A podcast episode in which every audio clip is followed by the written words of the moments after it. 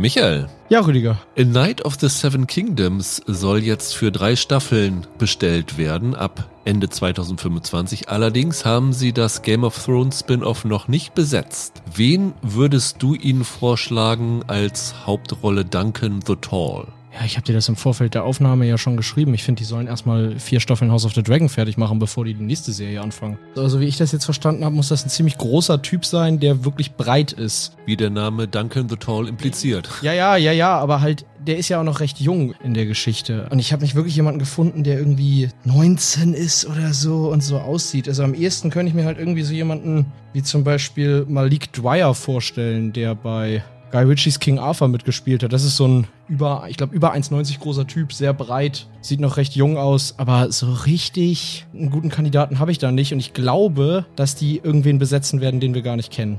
Holger, wen hast du auf dem Lager? Ja, die Größe ist der Knackpunkt. Ne? Also Hollywood, das sind ja alles nur so abgebrochene Zwerge. Deshalb müssen die Skandinavier wieder herhalten. Ich würde mit einem der Skarsgård-Brüder gehen. Dementsprechend mit dem jüngsten, Bill Skarsgård, der ist auch immerhin über 1,90 und damit 30 Zentimeter größer als alle anderen in Hollywood. Der muss dann allerdings ein bisschen pumpen, damit er breit wird, aber das traue ich dem zu. Ich habe tatsächlich den vermeintlichen Casting-Call gefunden für diese Hauptrolle. Ah. Die haben zwei Rollen gesucht, HBO eine nicht näher definierte Rolle. Da wurde gesagt 18 bis 24 idealerweise und man müsse über sechs Fuß 4 Inches sein, was so ungefähr 1,90 grob ist. Und ich habe auch lange gesucht, wer denn in dieses Schema reinpassen würde. Deswegen denke ich genau das gleiche wie Michael. Die werden da keinen finden, der jetzt schon ein großer Name ist. Aber wir wollen ja hier Namen in den Raum werfen. Was interessant war, war, sie haben gesagt, Ethnizität ist egal. Das habe ich auch gelesen, genau. Weil das wohl in den Büchern nicht genau definiert ist, woher der stammt. Also Malik Dwyer wäre natürlich eine Möglichkeit. Ich habe jetzt gedacht, Jacob Elordi aus Euphoria, der ist 26 26 Jahre alt, wäre also knapp über der Grenze, der aber ist das fast würde zwei noch Meter, gehen. oder? Und er ist 1,96 Meter. Das würde größenmäßig schon am, am ehesten hinkommen. Also das könnte ich mir noch gerade so vorstellen, aber ich bin echt erstaunt, wie wenig große junge Schauspieler es gibt. Es scheint irgendwie so ein Ausschlusskriterium zu sein, dass man als Schauspieler nicht zu groß sein darf. Okay, aber das heißt letztendlich, wenn man nach dem Call geht, haben wir niemanden, der passt und müssen uns überraschen lassen. Genau. Hallo und herzlich willkommen zu einer neuen Ausgabe von Serienweise. Mein Name ist Rüdiger Meier und ich begrüße ganz herzlich Holger Lübgemann. Einen wunderschönen guten Tag. Und Michael Hille. Hi. Du wolltest dir noch einen neuen Slogan nee, ausdenken. Jetzt hast du mich verunsichert nach letztem Mal. Ich weiß jetzt nicht. Ja, wir haben heute eine, wie ich finde, sehr, sehr interessante Ausgabe vor. Denn was mich so ein bisschen in den letzten Wochen frustriert hat, da war, dass wir so viele Serien hatten, wo wir am Ende zum Fazit gekommen sind, ist okay, kann man sich angucken, aber es weder enthusiastisch in die eine Richtung noch vernichtend in die andere Richtung. Das hat sich wenig aufgedrängt. Ne? Genau. Das ist heute nicht der Fall. Also wir haben heute Serien, über die es sich treffend zu diskutieren lässt, über die man durchaus eine Meinung haben kann. Ich verrate jetzt noch nicht, in oder welche zwei. Richtung geht oder zwei. Aber wir sprechen über Shogun bei Disney Plus, die am Dienstag schon gestartet ist mit den ersten zwei Folgen und dann die restlichen acht Folgen im Wochenrhythmus aus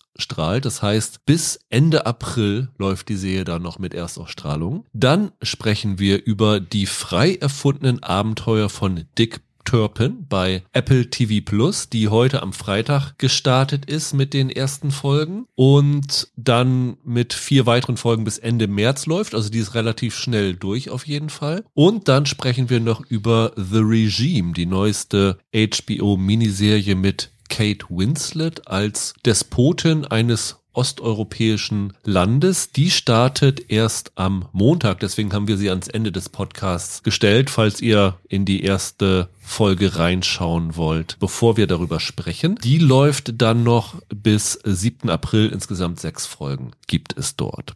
Also ein vollgepacktes Programm und ich finde, über all diese Serien lässt sich trefflich was erzählen. Und beginnen wollen wir mit Shogun. Und das ist eine Serie, die begleitet uns in diesem Podcast schon relativ lange, weil ich meine, vor drei Jahren hatte ich sie auf der Liste der Serien, auf die ich mich freue, weil diese Serie schon so ewig in der Pipeline ist und angekündigt ist, dass sie irgendwann mal kommen sollte. Und wurde es immer wieder verschoben. Hat nicht nur Corona-Gründe gehabt, das natürlich am Ende, aber das hatte auch noch andere produktionstechnische Gründe. Und also eine Serie, auf die wir uns freuen, weil wir nämlich das Original kennen, ne? Nicht den Roman. Ich, ich wollte gerade sagen, also das ist ja eine Weltbestseller-Verfilmung gewesen. Das Buch von James Clevel ist 1975, glaube ich, rausgekommen. Unfassbar dicker Schinken.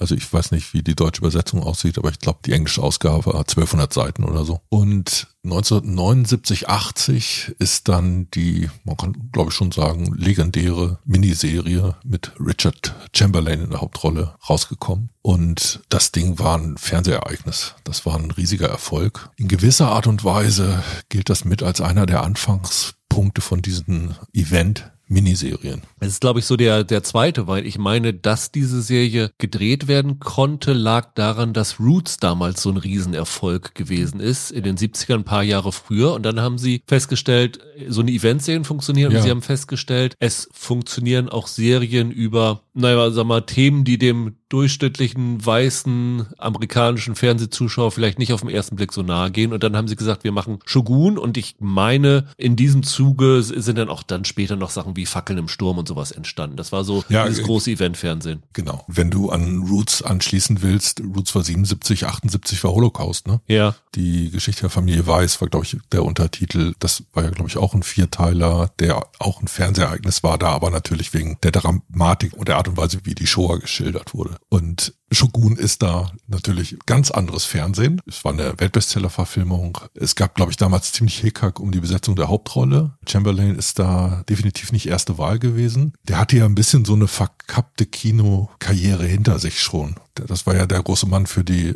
Alexandre Dumas-Verfilmung. Der war in diesem Richard Lester-Film Die drei Musketiere. Dann hat der, der Graf von Monte Cristo gespielt, Mitte der 70er Jahre. Auch total äh, beliebte Verfilmung. Und dann kam halt der Mann in der eisernen Maske, die dritte Dumas-Verfilmung. Und danach war er aber durch so ein bisschen weg vom Fenster und mit Shogun und paar Jahre später dann die Dornvögel ist der in der ersten Hälfte der 80er Jahre der Fernsehstar gewesen. Damals hat ja irgendwie diese Trennung zwischen Fernsehen und Kino war viel stärker als als sie heute ist, wo die Kinostars plötzlich in Serien auftauchen. Das war damals noch ein totales No-Go. Ja, und Shogun war ein echter Welterfolg. Also ich glaube, die Zahlen in den USA waren Einschaltquote zwei Drittel aller Haushalte hat Shogun gesehen. Soll unter anderem auch die Welle an der Eröffnung von Sushi-Restaurants in den USA losgetreten haben. Aha, interessant. also äh, großes historisches Fernsehen, dieser Mehrteiler und jetzt in einer neuen Fassung. Ich wollte tatsächlich jetzt, nachdem ich die Serie geschaut habe, die Neuverfilmung. Man muss dazu sagen, zehn Folgen hat die, aber wir haben leider nur acht Folgen sehen können. Also die letzten beiden Folgen wurden auch uns vorenthalten. Und ich habe dann gedacht, oh, guckst du noch mal in die alte Serie rein. Die ist aber aktuell nirgendwo zu streamen. Ja. Ich war kurz davor, mir die auf Blu-ray zu bestellen, weil es eine ganz coole Edition gibt. Wollte ich gerade sagen, die ist, auch, die ist auch unglaublich günstig, kostet irgendwie nur, wenn nicht 12 Euro oder so. Ja, genau. Also, ähm wen das interessiert. Aber guck da mal, ich meine, da sind teilweise auch äh, DVD-Fassungen gekürzt gewesen. Die hat eine ganz obskure Geschichte, die ist unglaublich oft umgeschnitten worden. Und das liegt auch ein bisschen daran, also die endet an einem anderen Zeitpunkt als der Roman.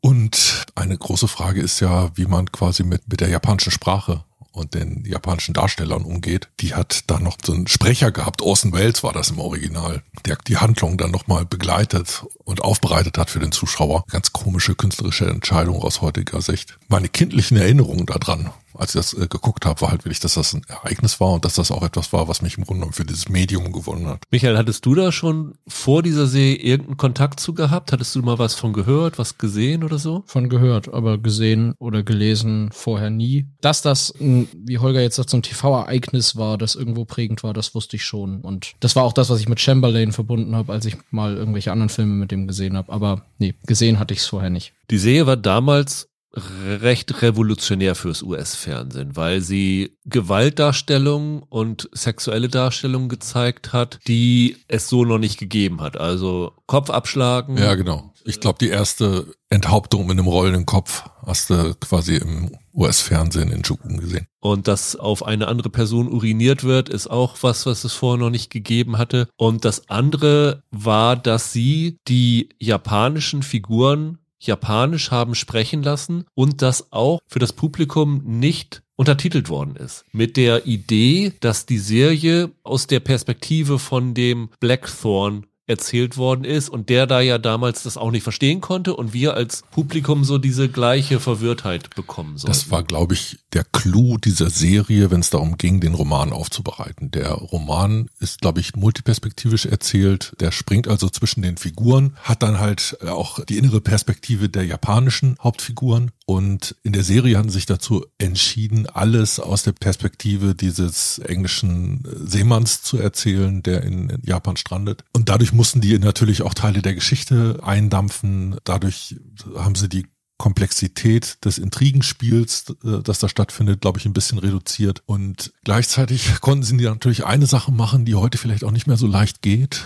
Ich glaube, so dieser, so ein, so ein Sense of Wonder, dass jemand in so eine komplett fremde Kultur gerät und ein bisschen ist das ja wie so eine, wie so eine Gulliver-Geschichte, könnte man fast sagen. Alles dort sieht er mit, mit Fremdheit und mit Staunen. Das haben die, glaube ich, in der aktuellen Verfilmung ganz schön zurückgenommen. Du hast immer noch ein total interessantes Worldbuilding, wenn man so will. Können wir gleich noch genauer drauf zu sprechen kommen. Aber dass diese Kultur, in die er da gerät, etwas total Fremdes ist für den Zuschauer, das wird nicht mehr so stark angenommen, wie das, glaube ich, in der alten Verfilmung der Fall war. Worum geht's in Shogun? Also du hast eben schon gesagt, es ist die Geschichte von John Blackthorne, der hier gespielt wird von äh, Cosmo Jarvis. Kanntet ihr den vorher schon? Der hat in so ein paar britischen Historiensachen. Ist für mich ein unbeschriebenes Blatt gewesen. Gespielt, genau. Ich kannte den vorher auch nicht. Der spielt halt diesen englischen Seemann, der auf einem niederländischen Schiff unterwegs ist, um tatsächlich einen Seeweg nach Japan zu finden, weil Japan war damals, die Serie spielt um 1600 rum, genau. noch immer so ein mythisches Land, wo nur die Portugiesen bisher den äh, Weg hingefunden hatten und das auch vor allen anderen unter Verschluss gehalten haben, weil sie da halt mit dem Handel Geld machen wollten und der Blackthorn sollte ja diesen Seeweg jetzt nun auch für die Engländer und äh, vor allen Dingen für die Protestanten finden, weil die Portugiesen waren halt auch katholisch, das kommt auch noch dazu. Das ist mit der Clou, dass er im Grunde einen europäischen Konflikt mit nach Japan bringt. Genau. Und wir sehen in der ersten Folge ihn auf dem Schiff und die gerade geraten in einen Sturm rein und kentern da und er wird dann an Land gespült und äh, die ganze Crew, die wenigen, die überlebt haben, geraten dann in Gefangenschaft. Nicht er wird an Land gespült. Ich finde, da sieht man dann immer Robinson Crusoe vor sich. Das ist schon so, dass dieses Schiff dann da rumdümpelt ja, und genau. sofort von japanischen genau. Truppen gesehen wird und die unter Deck mal nachschauen und ihn als denjenigen vorfinden, der körperlich noch in der besten Verfassung ist. Exakt. Dann gerät er in einen japanischen Konflikt rein. Also es ist so, dass er die diesen Konflikt nach Japan trägt, aber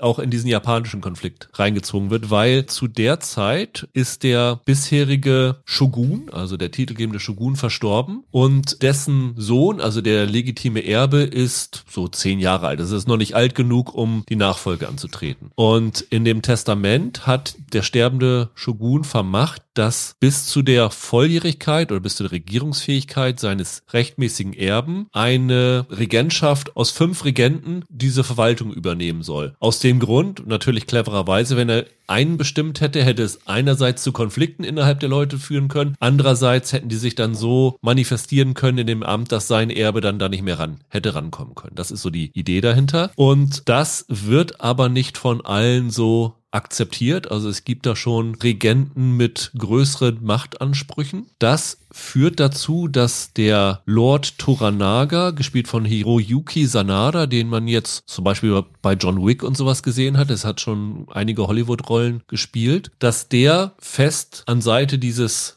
ja noch nicht volljährigen Erben ist und sich da halt widersetzt allen möglichen Machtstrebungen der anderen und deswegen so ein bisschen auf die Abschussliste von denen gerät. Und in diesen Konflikt kommt halt der John Blackthorn rein. Er wird dort oder die Crew wird dort von Leuten aufgemischt, die zu diesem Toranaga gehören. Also deswegen kommt er auf die Seite des eigentlich Unterlegenen, wird dort als Anjin bezeichnet, was das japanische Wort für Pilot, also Steuermann ist und ist dort dann ja natürlich nicht der Sprache mächtig. Es gibt dann erst einen portugiesischen Pfarrer, der für ihn übersetzt. Und dann kommt eine junge Frau namens Mariko, wird gespielt von Anna Savai, die man zuletzt in Monarch gesehen hat. Die übernimmt die Übersetzerschaft für ihn, weil der Toranaga dem Portugiesen auch nicht hundertprozentig traut und den auch nicht immer dabei haben will. Und dann beginnt sich so langsam ein Konflikt aufzubauen innerhalb dieser japanischen Seiten. Es beginnt sich ein Konflikt aufzubauen, der, der herrscht vor. Also der Blackthorn will eigentlich nur die Portugiesen verhauen, so ungefähr. Das ist so seine, seine Hauptmission. Also er ist da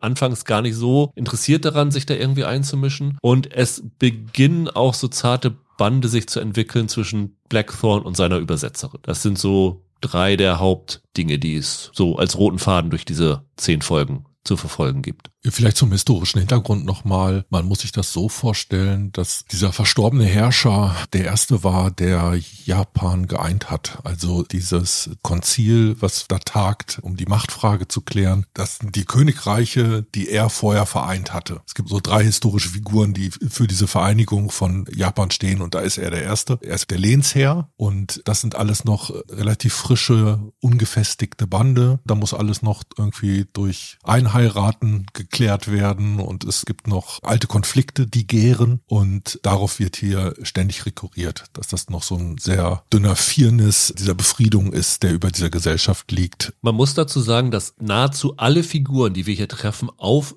echten historischen Figuren Japans basieren. Der James Clevel hat damals, ich meine, das war in einem Artikel von Variety zu lesen. Also wer den noch nicht gelesen hat über die Hintergründe von dieser Serie, ist, ist fantastisch. Da wurde die Tochter von ihm oder ein Enkelin von ihm interviewt und die hat gesagt, bevor der überhaupt eine Zeile Shogun geschrieben hat, hat er zwei Jahre lang die Geschichte Japans recherchiert, mhm. damit er da wirklich fundiert. Du hast vorhin schon gesagt, dass das ein multiperspektivischer Roman ist. Das heißt, dass der sich auch sehr, sehr viel mit der Perspektive der japanischen Figuren beschäftigt hat. Damit er das leisten konnte, konnte, hat er wirklich vorher ganz, ganz intensiv recherchiert, bevor er überhaupt eine Zeile zu Papier gebracht hat. Also der Toranaga zum Beispiel basiert auf einem Fürsten namens Tokugawa Ieyasu von 1543 bis 1616 gelebt. Wer sich dafür interessiert, bei Wikipedia steht hinter den Rollennamen immer der Verweis auf die echte Figur. Da kann man dann ein bisschen äh, weiter recherchieren. Ja, ganz große Figur in der japanischen Geschichte, weil damit halt irgendwie der Beginn einer jahrhundertelangen Herrschaftsfamilie anfängt. Und für den Blackthorn gab gab es auch einen englischen Seemann, der Vorbild war,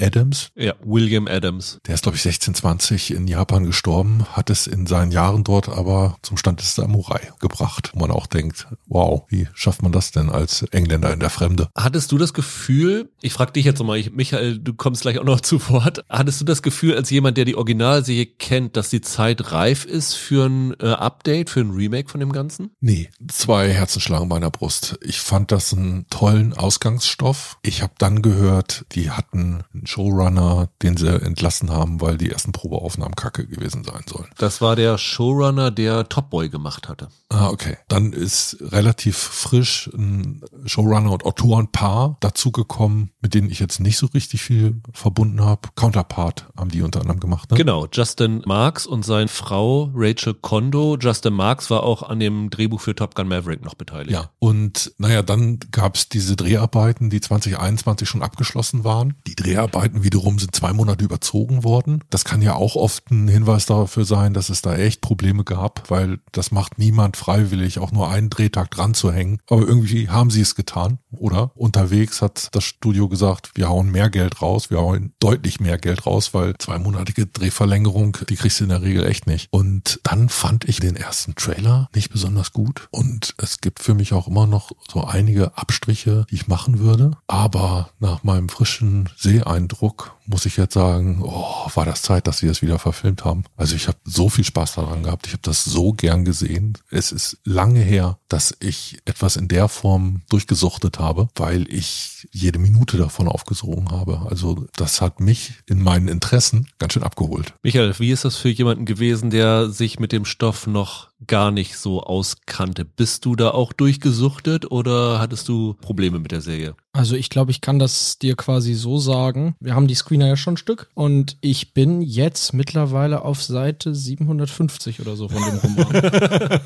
und heute kam bei mir auch am Tag der Aufnahme ähm, diese Blu-ray mit der alten Serie an, weil ich mir die jetzt auch mal äh, anschauen möchte. Bin ein bisschen enttäuscht, dass du nicht in Samurai-Rüstung hier sitzt. Innerlich schon. Ja, ich glaube, da sehe ich ein bisschen affig drin aus, aber ich fand das richtig großartig. Also mir ging es genau wie Holger. Ich habe das in einem Affenzahn irgendwie durchgeguckt und vielleicht mal gleich vorne weg, was eigentlich vielleicht das Tollste an dieser Serie war. Ich hatte nach fünf Minuten das Gefühl, ich bin drin in diesem alten Japan. Ich sauge diese Atmosphäre total auf und folge denen sozusagen gerne durch die Welt. Und das hatte ich auch länger nicht mehr. Ich war der erste von uns, der in die Serie reingeschaut hat. Ich habe gleich nach zwei Folgen gesagt, das müsst ihr euch angucken. Das ist, ist fantastisch. Und da hattest du die besten Folgen noch nicht gesehen? Und da hatte ich die besten Folgen nee. noch nicht gesehen und habe dann kleine Pause gemacht, weil ich andere Sachen zwischenschieben musste, weil es für einen Podcast jetzt noch nicht akut war, das zu gucken. Und habe dann diese Woche wieder angefangen zu schauen und habe den Rest schnell durchgeschaut und hab dann in meinem Screening Room immer gesehen, oh, guck mal, acht Folgen, ja, oh, bist du gleich am Ende und so. Und dann habe ich die achte Folge zu Ende geguckt und gedacht, Moment, das war kein Ende.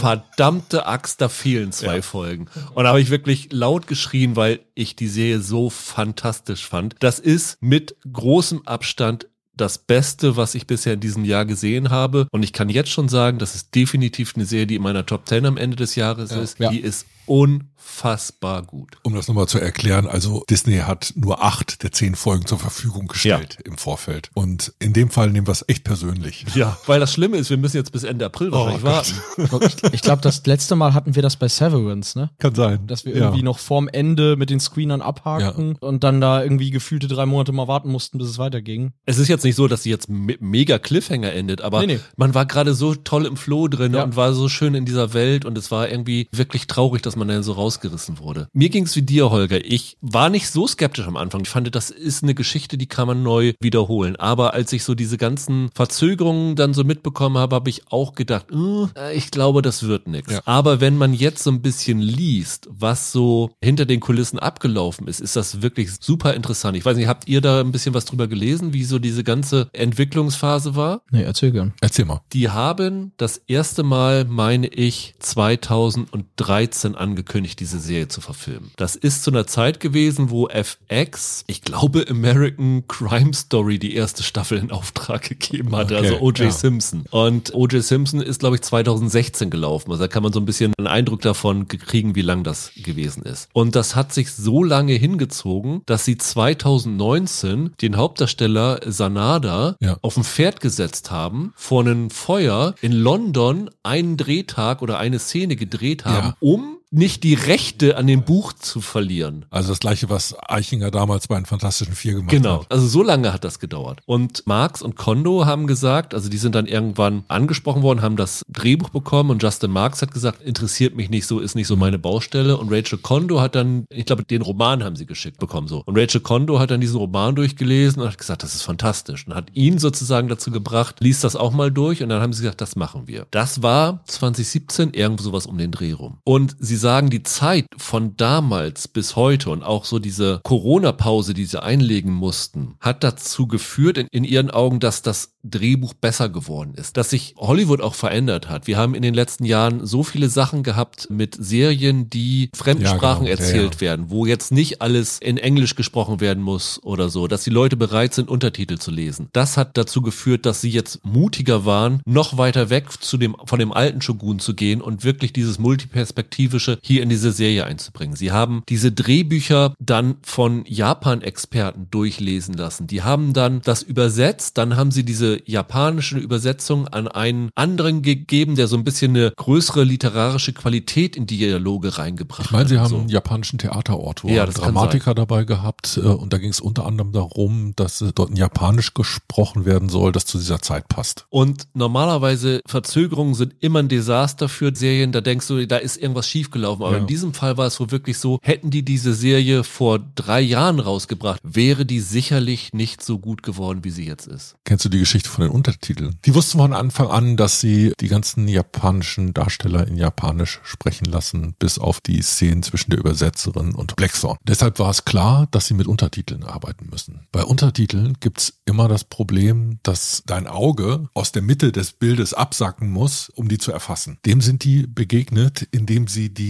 Untertitel höher setzen als normal. Das heißt, diese Augenbewegung beim Erfassen ist eine kleinere, in der Hoffnung, dass dadurch diese Distanz, die du zum Bild gewinnst oder die Verzögerung zwischen visueller Darstellung im Gesicht und dem, was wir dann im Text erfahren, dass die geringer werden soll. Und dann sind sie noch einen Schritt weiter gegangen. Dann haben sie das mit eingearbeitet in der Kinematografie. Das heißt, die Kameraleute wussten bei der Einrichtung der Bilder, dass in diesen Szenen unten ein höherer Platz für Untertitel sein muss. Und danach haben sie diese Bilder eingerichtet. Und das ist meines Wissens noch nicht gemacht worden und soll idealerweise wohl dazu führen, dass man trotz der Untertitel sich hier stärker eingebettet fühlt in diese Erzählung und dass diese Befürchtung, die man, die alle bei Untertiteln haben, nämlich dass das so eine Distanz einzieht, zumindest abgeschwächt wird. Und das geht dann halt noch weiter, was du gerade vorhin sagtest, das ist alles Spezialisten vorgelegt worden, dann sind diese Szenen von den japanischen Darstellern gespielt und gesprochen worden. Dann haben die sich das eins zu eins quasi so stille postmäßig wieder zurück übersetzen lassen ins Englische und verglichen mit ihrem Ausgangsdrehbuch. Und diese beiden Fassungen in Verbindung quasi mit der Art und Weise, wie gespielt wurde, waren die Grundlage, um die Untertitel dann zu texten. Okay. Weil die sind dann wiederum im Satzbau meinetwegen auch so umgestellt worden, dass es eine Verbindung zwischen dem entscheidenden Wort und dem Ausdruck im Gesicht gibt. Also der Justin Marks war geradezu stolz darauf, äh, weil die wohl bei der Untertitelung einen Aufwand getrieben haben, der bisher noch nie getrieben wurde und er selber sagt, das sind die besten Untertitel, die bisher existieren für irgendwelches fiktionales Erzählen. Man muss erstmal sagen, die Serie sieht unfassbar gut aus. Von der Ausstattung bis zu dem, wie sie gefilmt ist, ist das ein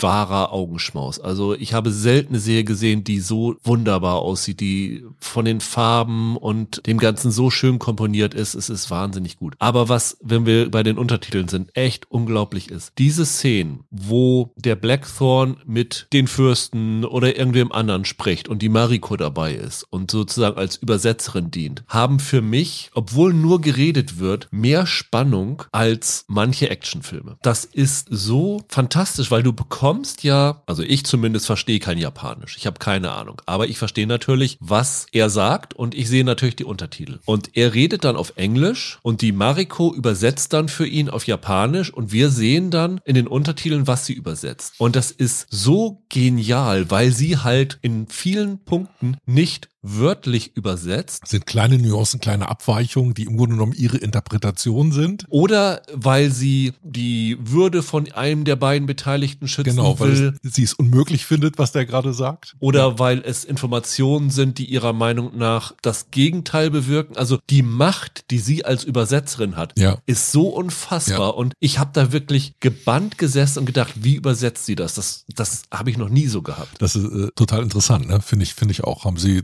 dramaturgisch sehr, sehr gut eingesetzt, ja. Und ich glaube, das hängt auch sehr stark daran. Man kann ja, glaube ich, sagen, es gibt eigentlich drei Hauptfiguren. Das eine ist dieser japanische Fürst Toranaga. Das andere ist die Mariko, die eben als Übersetzerin firmiert. Und das dritte halt der englische Seemann. Dieser Toranaga, der ist in der alten Serie ja von Toshiro Mifune gespielt worden. Also dem größten Schauspieler des 20. Jahrhunderts. Und ich stelle mich auf den Tisch von Laurence Olivier und wiederhole diese Worte. Der ist gar nicht hoch genug einzuschätzen. Von Kurosawa gibt es über ihn irgendwie so einen Satz. Er kann auf einem Meter Film ausdrücken, wofür andere Schauspieler zehn Meter Film brauchen.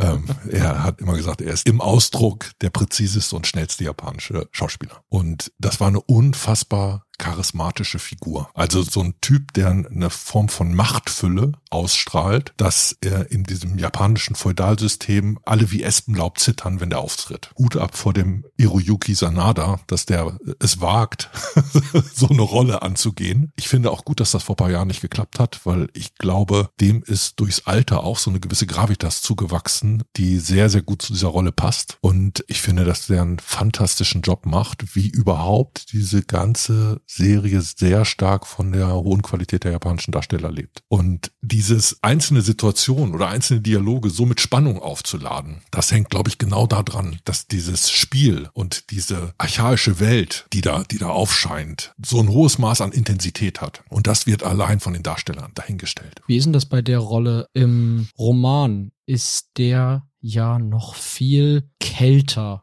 als äh, Hiroyuki Sanada den jetzt in der Serie Ja. darstellt. Also hat Mifune den auch kälter? Ja, würde ich sagen. Okay, das fand ich jetzt im Nachhinein jetzt beim Lesen halt interessant. Das ist gefühlt die Rolle, wo sie am stärksten auch so, also ich sag mal so in, in Abweichungen gehen, was die explizite Charakterisierung angeht. Ja, da kommt jetzt natürlich bei der alten Rolle noch hinzu, du siehst alles aus der Sicht dieses Blackthorn Klar. und das führt dazu, dass es ein viel höheres Maß der Unentschiedenheit gibt, wenn es darum geht, die Handlung und die Welt drumherum Mhm. zu deuten. Nee, klar. Und dadurch, dass sie ihn jetzt als Figur stärker in den Mittelpunkt rücken und stärker begleiten und umgekehrt diese Blackthorn-Figur ja in gewisser Art und Weise nur noch Beobachter ist, der trägt ja gar nicht so viel zum Verlauf der Handlung zum Beispiel bei. Der rückt aus dem Zentrum der Erzählung im alten Mehrteiler eher an den Rand in diesem neuen Mehrteiler. Das führt, glaube ich, dazu, dass erzwungenermaßen diese Toranaga-Figur ein bisschen anders gezeichnet wird. Aber ich habe das auch so empfunden, dass es bei dem teilweise schon so fast augenzwinkernde Momente Ja, genau. zum Teil gibt, die in dieser alten Figur, glaube ich, nicht so, so stark angelegt waren. Ja. Zumindest nicht, wie ich es erinnere. im Roman halt auch nicht. Was diese Serie wirklich toll macht, ist, die kann teilweise über sehr kleine Szenen, über Gesten sehr viel über die Charaktere verraten, die da porträtiert werden. Also gerade mit diesem Toranaga gibt's äh, zum Beispiel mal eine Szene, wo er ein Spiel mit, ja, mit dem Kind spielt. Das ist eine super Szene, kommt gleich in den ersten beiden Folgen, deswegen hoffe ich, ich kann das jetzt einmal so sagen. Weil die verrät gleich sehr viel darüber, wie der auch im Umgang mit seinen Mitmenschen als Taktiker agiert. Und das fand ich toll. Die haben ganz viele dieser kleinen Momente, die aber viel aussagen können. Was noch dazu kommt, diese Rollen sind nicht leicht zu spielen, weil Nee. es ist ja so, dass in Japan Würde immer noch ganz hoch gehangen wird, dass du nicht Emotionen zeigen sollst. Es ist teilweise selbst heute noch so, dass die Leute ganz verwundert sind, wenn, weil es gerade läuft, japanische Skispringer Emotionen zeigen, weil das vor einigen Jahren noch so war, dass es absolut verpönt war, dass du dich nicht freuen sollst und auch nicht weinen sollst. Ich weiß noch hier damals, wie hieß der Skispringer, der bei Olympia die, die Teammedaille verloren hatte, als der in Tränen ausgebrochen ist, Masahiro Hanada, äh, irgendwas. Das war dann ein, fast schon ein Skandal, so ungefähr. Das heißt also, die Figuren hier sind alle Figuren, die mit ihren Gesichtszügen eigentlich nicht viel ausdrücken dürfen, weil sie nicht aus dem Rahmen fallen sollen. Das heißt, das ganze Schauspiel Die halten sich immer zurück. Genau, findet fast komplett über die Augen statt. Und dass du trotzdem so viel darüber bekommst, du verstehst aus unserer Warte das Japanisch nicht, die haben kein großes Minenspiel, aber trotzdem bekommst du jede kleine Emotion mit. Das ist wunderbar subtil. Das ist, finde ich, wirklich bemerkenswert. Ja, und das Tolle ist, das ist für uns eine fremde Welt. Das ist das historische Japan. Wir kennen das aus irgendwelchen Samurai-Filmen vielleicht. Aber hier wird das nochmal in einer Art und Weise eingeführt, dass diese Fremdheit durch diesen Erfahrungskontrast dieses Seemanns sofort nachvollziehbar ist. Es kommt ziemlich früh zu so einem Seppuku, also so einem rituellen Selbstmord aus Fragen der Ehre und Loyalität. Und der hat eine Drastik und eine Radikalität, die abstoßend und fremd ist. Und das setzen die hier schon als Anfangspunkt, um die Andersartigkeit dieser Gesellschaft zu charakterisieren. Und das bleibt Teil dieser Erzählung, dass wir uns die ganze Zeit in einem Umfeld bewegen, wo Loyalität und sowas wie Ehrbegriff mit einer Radikalität ausgelegt wird, die uns total fremd ist. Das macht einen Großteil dieser Faszination aus. Und das bleibt auch ein Thema, das zieht sich von der ersten bis zur letzten Minute durch und wird mit immer neuen Facetten neu beleuchtet. Fand ich sehr stark. Habt ihr auch beim Gucken das Gefühl gehabt, das ist so das Methadon für Game of Thrones Fans?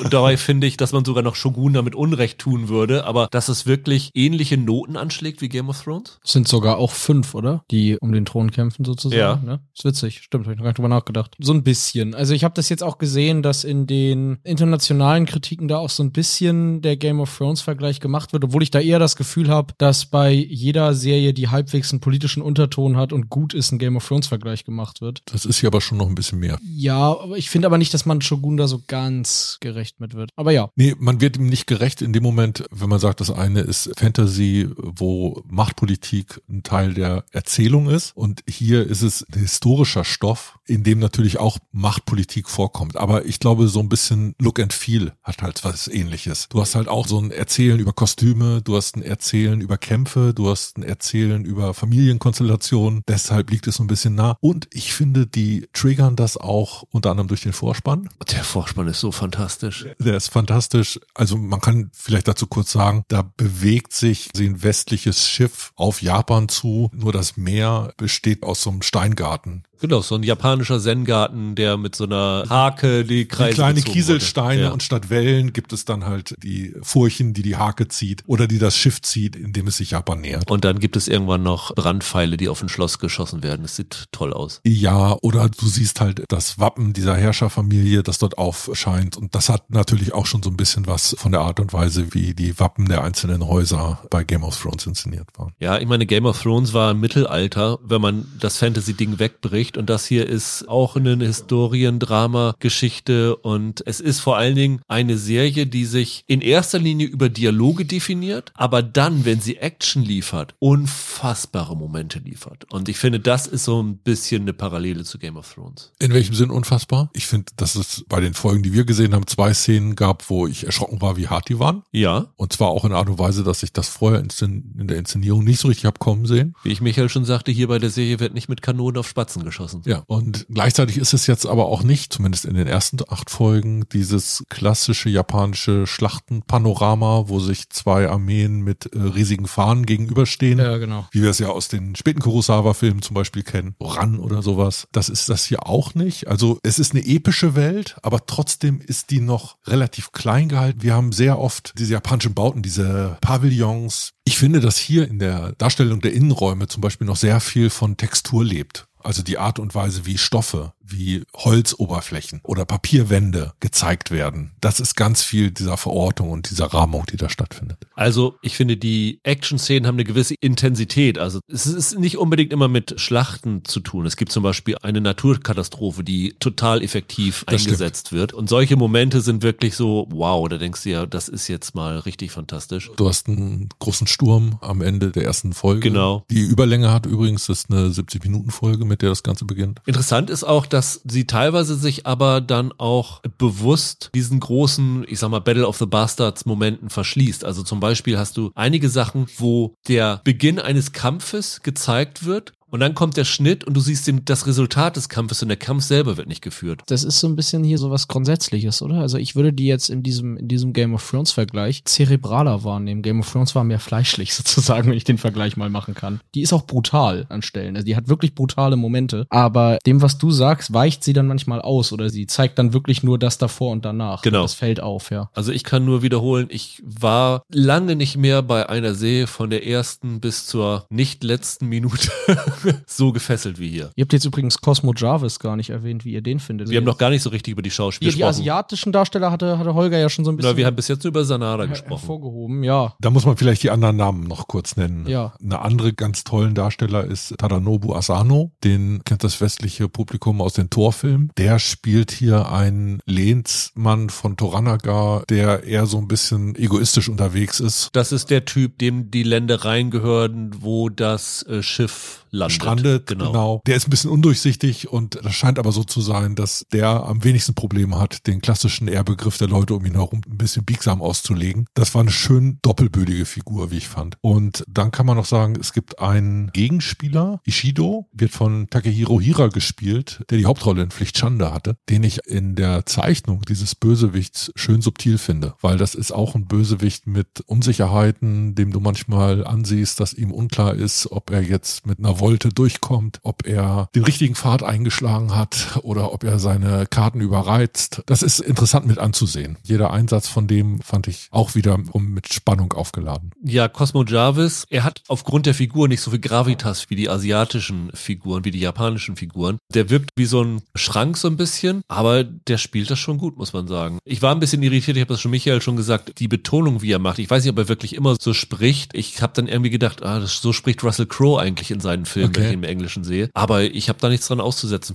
Ist das für dich so ein bisschen das Highlight gewesen? Klang eben so raus? Nicht unbedingt, ich fand den aber ziemlich fantastisch in der Rolle und gerade jetzt, also mich hatte das halt interessiert, weil ich ja die Chamberlain-Serie noch nicht kenne und man natürlich dann davon gehört hat und so weiter, aber ich den Vergleich da nicht habe. Ich fand den wirklich exzellent in der Rolle. Ich kannte den vorher, aber mehr so unbewusst. Der war mal in Raised by Wolves hatte der eine Rolle, dieser Ridley Scott-Serie. Unabhängig davon, dass ich ihn ganz am Anfang der Serie mit Travis Fimmel verwechselt habe. Sorry, fand ich den echt klasse. Finde ich interessant, weil wenn du mich nach Schwachstellen gefragt hättest, hätte ich ihn wahrscheinlich genannt. Ich finde die Rolle ein bisschen underwritten. Ich finde, dass er doch sehr wenig Motor ist und sehr stark so ein Spielball der Ereignisse, was ja total in Ordnung ist. Das kann man gerne machen. Aber es gibt so ein, zwei Verhaltensweisen oder ein, zwei Verwicklungen um diese Figur, die kamen mir ein bisschen zu holter die Polter. Da würde ich wiederum sagen, was die Handlung um ihn angeht, da mache ich am ehesten noch so leichte Drehbuchschwächen aus. Ich finde, der hat aber auch einige starke Szenen. Also ich sag nur die Szene, wo er seine Kameraden wieder trifft zum ersten Mal, äh, fand ich eine richtig, richtig gute Szene. Als Typ ist er nicht schlecht Genau, gesetzt. wenn er seine Physis einbringen kann, ist der super. Aber er hat halt das Problem, dass in jeder seiner Szenen einer oder eine von den japanischen Darstellern dabei sind, die irgendwie dann bei mir die Aufmerksamkeit auf sich gezogen haben. Also für mich Anna Savai unglaublich gut. Das war eine Rolle, die hat mich von Anfang bis Ende gefesselt, die hat mich bewegt. Ich fand irgendwie die Geschichte von der, die haben ja dann alle auch so eine Vergangenheit darin. Die ist die Tochter eines entehrten Vaters, der ein Attentat gemacht haben soll und die ganze Familie wurde hingerichtet. Ihr wurde das sozusagen verwehrt und sie kämpft dann halt gegen diese Familienschande immer gegen an. Das hat mich einfach gepackt. Das ist eine der Figuren, die sie auch deutlich größer angelegt haben. Die war, glaube ich, im alten Mehrteiler eher so Love Interest. Die war damals auch besetzt mit einer japanischen Darstellerin, die kein Englisch gesprochen hat, die das alles nur lautmalerisch gemacht hat, was ein bisschen komisch ist, wenn sie die Übersetzerin spielen soll. Das muss man sagen. In der alten Serie wird ganz deutlich eine Affäre zwischen den beiden gezeigt. Also die äh, Mariko ist ja verheiratet und die beiden beginnen was miteinander. Hier wird es, soweit wir es gesehen haben, nur subtil angedeutet und ist aber dafür umso effektiver, weil es in jeder Szene so diese Elektrizität zwischen den beiden gibt. Ja, also an der hatte ich auch nicht wirklich was auszusetzen. Sie wirkte mir ein bisschen modern, aber das liegt vielleicht daran, wenn ich das mit anderen japanischen Historien, Stoffen vergleiche, dann wäre so eine Adelsfrau in der Zeit, würde die anders wirken. Ich finde schon, dass die Figur als Frauenfigur moderner angelegt ist. Aber da kann ich auch nichts gegen sagen. Das ist nur eine Beobachtung.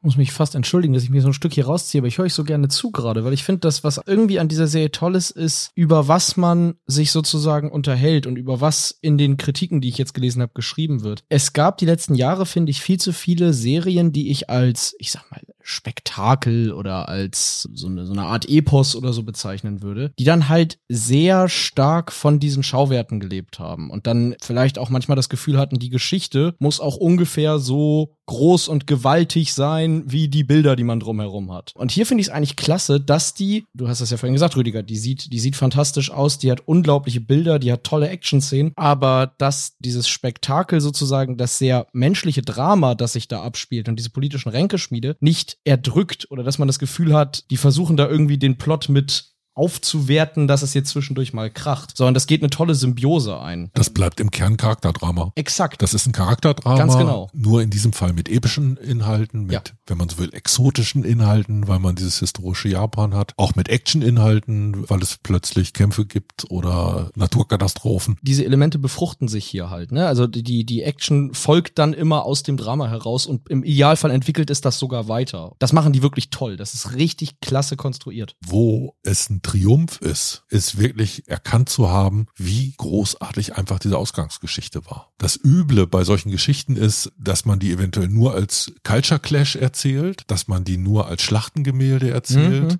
genau. Oder noch schlimmer, diese Perspektive der Weiße als Retter, der zu den wilden Japanern kommt. Aber das steckt in der Geschichte halt nicht so richtig drin, weil das von Anfang an sagt, wir sind die Gebadeten und ihr seid die Verlausten. So ungefähr. Wir hatten vor zwei Jahren Pachinko und da war ich ja so fasziniert von diesem Einblick in koreanische und japanische Kultur. Ja. Das war ja auch so eine Zwei-Nationen-Geschichte so ein bisschen. Und das war hier auch wieder so ein Ding. Also ich finde es einfach total faszinierend, wie, wie mir japanische Geschichte hier näher gebracht wird und auch so Eigenheiten Japans. Also eine recht große Rolle hier spielen auch die Konkubinen, die immer wieder dazugeholt wird. Und in dieser Serie verstehe ich die Bedeutung von Konkubinen und sowas alles zum Beispiel viel, viel besser, als es Memoiren einer Geisha oder sowas gemacht hat. Ja, wobei eine Gefahr gibt's durchaus, dessen muss man sich hier noch bewusst sein. Das Ganze ist auch wieder ein westlicher Blick auf Japan. Ja. Sowohl dieser Ausgangsroman als auch die Macher jetzt sind halt Briten und Amerikaner, die teilweise asiatische Amerikaner sind, die teilweise japanischen Hintergrund haben und in diesem Fall halt diese ganzen äh, japanischen Darsteller beschäftigen und offensichtlich war das für den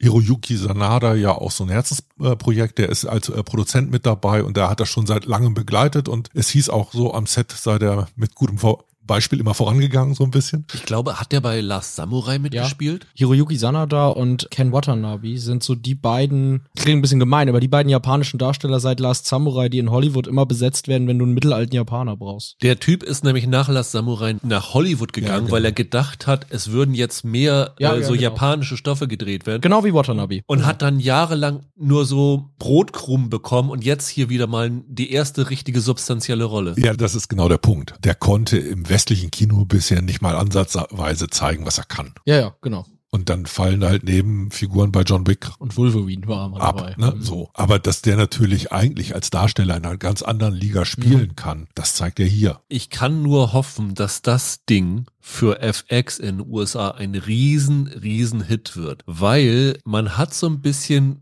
gehört, ja, das Buch ist jetzt mit dieser Serie auserzählt, aber japanische Geschichte ist mit dieser Serie noch nicht auserzählt. Also es gäbe bei einem großen Erfolg vielleicht durchaus Optionen, da mehr draus zu machen. Der Romanautor von Shogun hat ja, wenn ich das jetzt richtig im Kopf habe, sechs Bücher geschrieben, die auch als, das hat irgendeinen Namen, ich habe das jetzt nicht im Kopf, aber als so eine Reihe bezeichnet werden werden, die sich alle mit japanischer Geschichte auseinandersetzen. Da gehört Shogun dazu, zu dieser Reihe. Ich weiß nicht, ob die jetzt tatsächlich dann inhaltlich auch irgendwie verbunden sind oder ob die sich alle nur um japanische Geschichte drehen. Die heißt The Asian Saga ja, und spielt in Japan und Hongkong von 1600 bis 1900 irgendwas in Ja, aber das sind Orts- und Zeitsprünge. Also ich glaube, du findest nichts, was da jetzt eins zu eins anschließt. Aber ich habe da was. Okay. Es gibt eine große Schlacht, mit der das Ganze eigentlich endet. Das ist die Schlacht von Sigigahara. Und genau das ist der Anfangspunkt von einem anderen großen japanischen Historienstoff. Es gibt da einen Autor, Eiji Yoshikawa, und der hat so eine große Saga geschrieben, Musashi. Die geht um Miyamoto Musashi. Das ist der bekannteste Samurai. Und wo der Clevelstoff aufhört, beginnt genau diese Saga. Also wenn ich eine zweite Staffel haben kann, bitteschön, dann schließt das daran an und dann lassen wir gerne Blackthorn als Nebenfigur dann den Aufstieg dieses Samurais betrachten. Auch so eine Sache, was man auch machen könnte, was ich auch total faszinierend finde. In der achten Folge, ist jetzt kein Spoiler, sind sie in Edo. Ja. Und die Stadt ist gerade so im Aufbau. Also die Katholiken hoffen da eine Kirche zu bauen und die Konkubinen versuchen da ein Rotlichtviertel zu bekommen. Genau, ein Rotlichtviertel ja. zu bekommen. Und der Aufbau von Edo, das ist ja, wer es nicht weiß, heute Tokio, muss man sagen. Fände ich auch ein total faszinierendes Ding. Also da gibt es unglaublich viele interessante Aspekte, wo man das hin weiterspinnen könnte. Und ich wäre da sofort wieder dabei. Ja. Also das ist für mich das absolute Highlight. Also man muss sagen, die alte Serie Shogun ist in Japan nicht gut aufgenommen worden. Nee. Weil sie da das Gefühl hatten, dass sie eigentlich nicht gut wegkommen, nicht gut gezeichnet sind. Jetzt muss man mal schauen, wie, wie das hier wahrgenommen wird. Ja. Ich glaube, das lag unter anderem daran, dass halt so große, positiv besetzte Figuren dort vielleicht ein Tick zu kalt gezeichnet waren oder halt dann doch zu sehr der Ausländer als Held und Retter da aufgetreten ist. Ja, und weil sie keine eigene Identität hatten, sondern nur durch die Augen von Blackthorn gesehen wurden. Ja, genau. Wobei, also da kann man jetzt auch sagen, diese Anna Sawai, die ist, glaube ich, von japanischen Eltern, aber eigentlich eine neuseeländische Schauspielerin. Mhm. Ja, die ist in Neuseeland geboren, aber von japanischen Eltern und ist aber Japanerin, ist in Japan ah, aufgewachsen okay. und sowas alles. Also das passt schon. Aber ich gebe Holger recht, mich interessiert auch, wie das in Japan aufgenommen wird, weil das das letztlich trotzdem eine westliche Perspektive auf Japan ja. ist, das habe ich auch so wahrgenommen, dass ja. das trotzdem immer noch dieser Blickwinkel ist. Das kann ja auch funktionieren. Ich weiß, dass es damals äh, zu Tschernobyl zum Beispiel hieß. Da gab es ganz viele Stimmen von Russen, die sagten ja, so war's. Also, wenn ihr nur eine Serie diesen Monat gucken wollt, Shogun auf jeden Fall. Und Und so ein bisschen neidisch bin ich auf euch, weil ihr es jetzt nochmal von vorne schauen könnt, so ganz neu erleben könnt, weil das ist so dieser Moment, dass du da völlig verblüfft drüber bist, ist einfach was ganz Besonderes. Mir ging es nicht ganz so wie dir. Also ich habe schon so paar Minuten gebraucht, um reinzukommen. Ich finde, dass es einen großen Unterschied gibt zwischen der ersten Szene auf dem Schiff und den ersten Szenen, ja. mit den japanischen Figuren. Ja, ja, das ist so. Das fühlt sich fast wie ein Prolog an, da ist Ja. so, wie so ein kleiner Bruch drin. Aber sobald die erste, zweite, dritte japanische Szene stattgefunden hat, weiß man, dass man hier im richtigen Film ist. Und dann muss man durchaus sagen, es gibt schon Figurenpersonal. Man muss ein bisschen aufpassen. Es ist jetzt nicht, dass die Geschichte so einfach oder so trivial erzählt ist, dass man ihr schon folgen kann, aber nicht Ja. leicht folgen kann. Es ist nicht unterkomplex. Genau, einerseits das und andererseits da, weil ihr vorhin diesen Game of Thrones Vergleich gemacht habt, das kann man hier auch nochmal machen. Es gibt sehr viel an so, wie soll ich das nennen, Backstory sozusagen. Die manchmal so ein bisschen erzählt wird. Exakt, die dir so ein bisschen nach und nach erzählt wird und die du, wo du dir dann erstmal im Kopf zusammenbasteln musst, ah, okay, das und das ist also vorher passiert. Wer wann wo Geisel war. Genau, es dauert ein bisschen, bis man das alles zusammen hat, ja. Aber das ist der Vorteil, der andere Vorteil von den Untertiteln. Du musst diese Serie aufmerksam schauen, weil sonst kriegst du es nicht mit, weil du verstehst das Japanisch nicht. Du musst also deine Augen auf den Fernseher haben. Du kannst nicht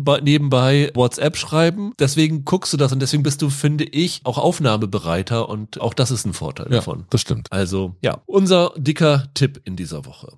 Ein tonaler Wechsel jetzt äh, von Shogun, einem richtig seriösen Drama, kommen wir zu einem weniger seriösen historischen Stoff. Die frei erfundenen Abenteuer des Dick Turpin bei Apple TV Plus ist heute mit zwei Folgen gestartet, hat dann noch vier weitere Folgen, die jeweils Freitag kommen bis Ende März, also sechs Halbstünder, kurz und knackig. Und ja, Dick Turpin ist eine historisch verbürgte äh, Figur von einem Wegelagerer, der also damals Postkutschen und was weiß ich alles überfallen hat und nach seinem Tod, ich glaube, der ist gehängt worden für seine Taten, dann zu so einer Legendenfigur verklärt worden ist, so ein bisschen was Robin Hood-haftiges bekommen hat und so. Ja, oder bei uns der Schinderhannes. Das Ja. ist halt diese Räuberhauptmann-Geschichten. Genau. Und das ist so einer der britischen Folklorehelden, kann man sagen. Ja. Äh, Es gab es in den 70ern oder 80ern eine Serie, Dick Turpin. Habe ich nie gesehen. Ich glaube, Roland hat gesagt, er hätte die gesehen, wenn ich mich nicht ganz täusche. irgendwann. Ich weiß, dass es da was gab. Du endlose Verfilmung. So ein bisschen kann man auch sagen, hier, es gibt doch diesen Monty Python Sketch, wo er dann die Lupinen klaut und der armen Bevölkerung gibt und die völlig entsetzt sind, weil er immer nur Lupinen ihnen gibt, statt irgendwas zu essen. Genau. Sehr, sehr lustig. Der muss auch davon ein bisschen inspiriert sein. Und jetzt äh, hat sich der britische Komiker Noel Fielding an diese Legende gewagt und macht da ja eine hochgradig alberne Posse draus. Wo würde ich das so ein bisschen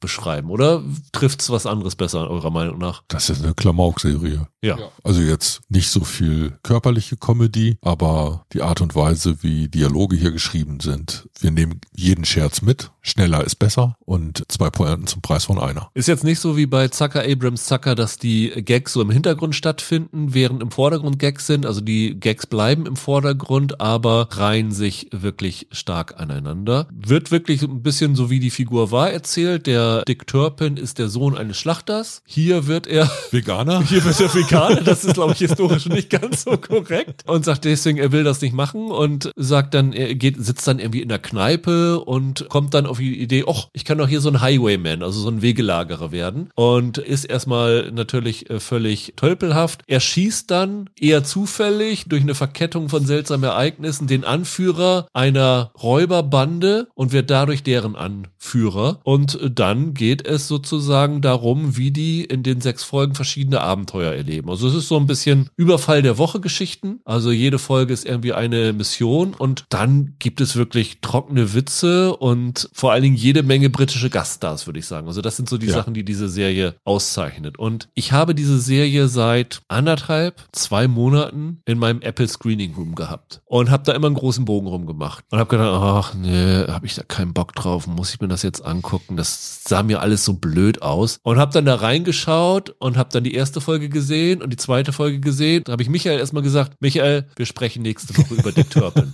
Das fand ich dann irgendwie so eine nette Serie und Und wie gesagt, vielleicht geht's anderen auch so, dass sie denken, nee, das ist so, so bekloppt, da habe ich keine Lust drauf, weil der Trailer ja auch ein bisschen diese Albernheit rüberbringt. Aber ich muss sagen, äh, ich habe da meinen Spaß mit gehabt. Also ich habe da wirklich jede Folge laut gelacht, habe da immer einige der Gags gut gefunden. Ich habe da einfach eine gute Zeit mit gehabt. Wie ging's euch? Was war denn jetzt für dich anders als beim Trailer? Der Trailer sah doch eigentlich ziemlich genau nach dem aus, was es war, oder? Ja, aber ich finde, wenn du das so auf zwei, drei Minuten verkürzt siehst, dann glaubst du, naja, ist das, funktioniert das so gut? Und du musst es ja ein bisschen in die, in die Geschichte eingebunden sehen. Weil ich hätte jetzt gesagt, wenn man beim Trailer denkt, oh Gott, sind das doofe Witze, dann ist, wird die Serie einen jetzt nicht groß vom Gegenteil überzeugen, hätte ich jetzt gesagt. Man kriegt natürlich sehr viel mehr doofe Witze. in der Serie, ja, das ist, das ist wahr. Und du siehst im Trailer nicht, dass die Figuren eigentlich sehr charmant sind. Ich war davon sehr überrascht. Für mich ist das schon so oldschool Klamauk. Allerdings mit so einer Art und Weise Pointe zu schreiben und mit so einem Sinn für groteskem Humor, der doch ganz schön zeitgeistig ist. Ich finde aber, das ist eigentlich seit Jahren nicht mehr so richtig gemacht worden. Mir fehlt im Moment schlicht und einfach so der Vergleich. Wer hat denn als zum letzten Mal sowas in der Art versucht? Das hat der Autor der Serie ja auch gesagt. Der hat ja auch gesagt, dass er damit jetzt so ein bisschen zurück wollte zu, wie heißt diese Serie? Q heißt die. So eine britische, auch Sketch-Comedy-Show, die Okay, 1969, glaube ich, angelaufen ist, die einen großen Einfluss auf Monty Python dann auch hatte Ja. parallel. Und der hatte irgendwo in, in Interviews erzählt, dass er in diese Richtung, Monty Python, Q und so, damit zurück wollte. Also zu so einer klamaukigeren Ausrichtung meinetwegen. Und dann hat er gesagt, die so ein bisschen whimsical ist. Das war, glaube ich, das Wort, das er benutzt hat. Bei mir ging es auch so, dass ich dachte, auf eine Art und Weise, da hast du recht, das ist schon modern, aber gleichzeitig die einzigen Bezugspunkte, die ich habe, sind dann halt auch ziemlich alter Kram. Ja, natürlich, klar. Ich musste sofort an diese Carry-On-Filmreihe denken. Erinnert sich da noch jemand dran? Ich habe die nie gesehen, äh, aber ich weiß, welche das sind. Ich glaube, von Ende der 50er bis ungefähr Mitte der 70er die erfolgreichsten britischen Komödien. Die haben da immer bestimmte Berufsgruppen gehabt in jedem Film, ne? Ja, oder Filmgenres. Es gibt Sandalenfilme davon. Und ich glaube, 1974 haben sie äh, Carry on Dick, haben sie einen Dick Turpin-Film gemacht. Und das ist dann halt immer mit Kenneth Williams hieß der und Sidney James. Das ist so Operkino, Großelternklamauk. Irgendwie ist das aber so eine Klangfarbe, die steckt hier auch noch drin. Nur mittlerweile hast du halt dann doch Scherze, die ein bisschen, ja, die ein bisschen zeitgeistig sind, die Ja. nette Anspielungen zur Gegenwart haben und die haben halt eine Schlagzahl und eine Geschwindigkeit, die so hoch ist, dass selbst wenn mal fünf Pointen für dich nicht zünden, ist die sechste dann wieder ein Einfall, äh, der so überraschend kommt, dass man humoristisch mitgerissen wird ins Lachen. Und das Ding ist echt unterhaltsam. Ich hätte vorher nicht gewusst, dass ich das brauche, aber habe jetzt auch überhaupt kein Problem damit gehabt, das gesehen zu haben. Mir ging es genauso wie dir. Ich habe einige Male echt laut gelacht und da waren Scherze drin, die habe ich nicht kommen sehen. Genau das, was Holger sagt, ist die Essenz. Also ich hatte auch das Gefühl, jeder fünfte oder sechste Gag ist richtig gut. Aber da kommen halt so viele so schnell hintereinander, dass das fast egal ist, wie viele davon zwischendurch bei mir jetzt nicht gelandet haben, weil ich dann trotzdem in jeder Folge ein paar Mal wirklich gelacht habe, ja. Was ich gelesen habe, ich habe die nie gesehen, aber es wurde so ein bisschen verglichen, eine Serie Ghosts bei der BBC, die jetzt in den USA auch neu verfilmt worden ist, die soll so ein bisschen einen ähnlichen komödiantischen Stil haben. Aber die britische, weil die amerikanische habe ich auch mal reingeguckt und die ist da viel äh, zahmer. Nee, nee, die, die britische. Und hier Noel Fielding hat gesagt tatsächlich auch, er würde so versuchen, mit dieser Serie so den Monty Python-Style of Comedy zurückzubringen. Und wie gesagt, vor allem Spike Milligan, der halt so Monty Python mit inspiriert hat. Dieses Q. Ich weiß nicht, ob ihr das kennt. Spike Milligan kenne ich natürlich. Ja, genau, von dem, von dem Ja. ist das. Also da gibt's ein paar alte Folgen von auf YouTube und man erkennt da durchaus die Bezüge. Wobei ich sowas ja immer so ein bisschen schwer finde. Monty Python S konnte ich immer nichts mit anfangen, weil ich finde, das ging hauptsächlich darum, dass die Einfälle so schräg und so weit draußen war, dass den Kritikern die Vergleiche gefehlt haben. Nee. Und dann musste es in die gleiche Schublade wie die Pythons. Aber diese Spur von Genialität, die in der Zeit da drin steckte, so ein Niveau erreichen die hier natürlich nicht. Oder so eine Innovationskraft, kann man ja genauso sagen. War ja eine Wasserscheide, das war ja wie so ein Generationsbruch, der da, der da stattgefunden hat. Ich finde hier in der Serie ganz toll, wie sie Figuren zeichnen und besetzen. Der Noel Fielding, der mir vorher nichts gesagt hat, also man muss sagen, so gut die ganze Besetzung in der Serie, von Hauptrollen bis zu Nebenrollen, sind britische Komiker, die im britischen Fernsehen in diesen ganzen Panel-Shows sind, die du hier im deutschen Fernsehen nicht in dieser Masse hast, wo wirklich Komiker sitzen. So ein bisschen so der Stil von Genial daneben bei Sat 1. Da gibt es in Großbritannien ganz, ganz viele Quizshows und Wissensshows und sowas alles, wo dann sozusagen Co Comedians improvisieren müssen und spontan sein müssen. Und da haben sie offensichtlich die durchgeguckt und einen nach dem anderen besetzt für irgendwelche Rollen. Und die aber auch teilweise gegen den Typen besetzt und äh, teilweise einfach auch mit der Art, wie sie diese Figuren besetzt haben, geniale Ideen gehabt. Also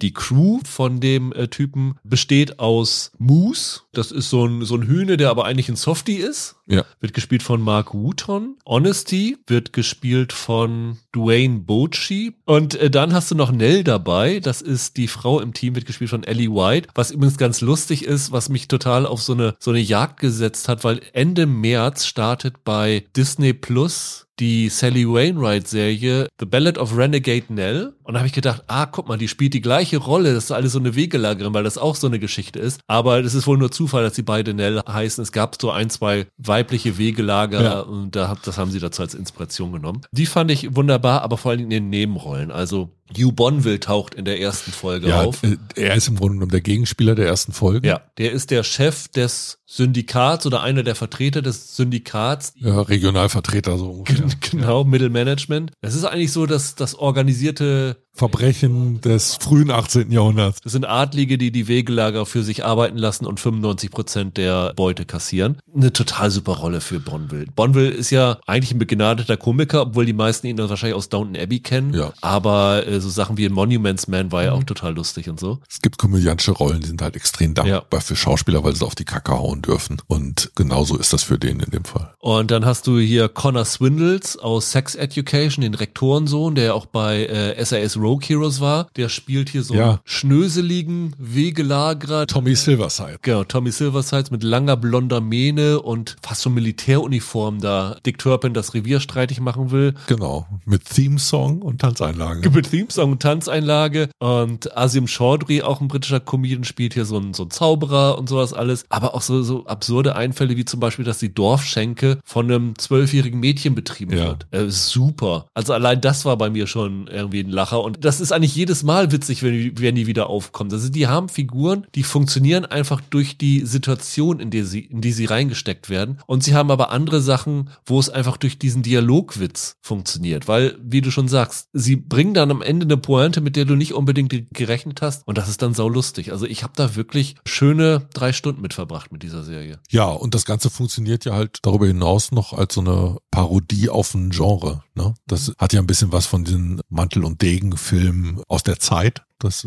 ist so ein hübscher kleiner Geheimtipp. Ja, ich glaube, viel mehr ist jetzt nur zehn Minuten geworden oder so, aber das ist einfach so ein Ding, wo ich denke, das würde vielen durchrutschen und viele würden sagen, wie ich am Anfang, ja, muss ich mir nicht anschauen. Aber damit kann man wirklich ein bisschen Spaß haben. Ja, es ist auch nicht so, dass jede Folge gleich gut ist. Ich finde auch nicht, dass alle Gaststars gleich gut schauspielern können. Es gibt ein, zwei daneben, wo man dachte, oh, vielleicht wärst du doch lieber in deiner Pendelshow geblieben. Aber das ist egal, weil das so schnell vorbeirauscht, weil das genau. so eine genau. hohe Schlagzahl hat, weil so viele Gags abgefeuert werden und wie gesagt, einige von denen will ich treffen, dass das total in Ordnung ist und mir ging's da, man, man grinst von Ohr zu Ohr. Genau, ich habe mir nebenbei auch beim Gucken immer Notizen gemacht, was mir nicht gefiel oder so, aber das war am Ende alles jetzt eigentlich, ist das eigentlich gar nicht so wichtig. Es ist genau wie ihr sagt, man kann das schnell da so drei Stunden eine gute Zeit mit haben, es ist witzig. Mehr als das ist es dann halt auch nicht, also es ist jetzt nicht wahnsinnig klar clever oder so, das würde ich, würde ich jetzt nicht sagen, aber es ist, es ist sehr lustig die ganze Zeit. Und dadurch, dass da halt wirklich so viele Gags drinne sind, wird halt immer für jeden irgendwann einer dabei sein, der gut funktioniert. Und dadurch kann man das, glaube ich, gut auch mit mehreren mal so nebenbei schauen. Ja, und damit hat Apple im Programm wieder eine Klangfarbe, die die Konkurrenz ja. halt auch nicht hat. Ja, also so mir fällt bei Netflix überhaupt nichts Vergleichbares ein genau. oder, oder Amazon Prime. Für die Vielfalt des Angebots ist das halt was Schönes, ja. Genau, und ich wollte auch gerade sagen, so richtige Comedy-Kracher in den letzten Monaten sind mir auch nicht so untergekommen. Also da war das schon mit das Unterhaltsamste. Ja, und es verlässt halt die klassische Sitcom.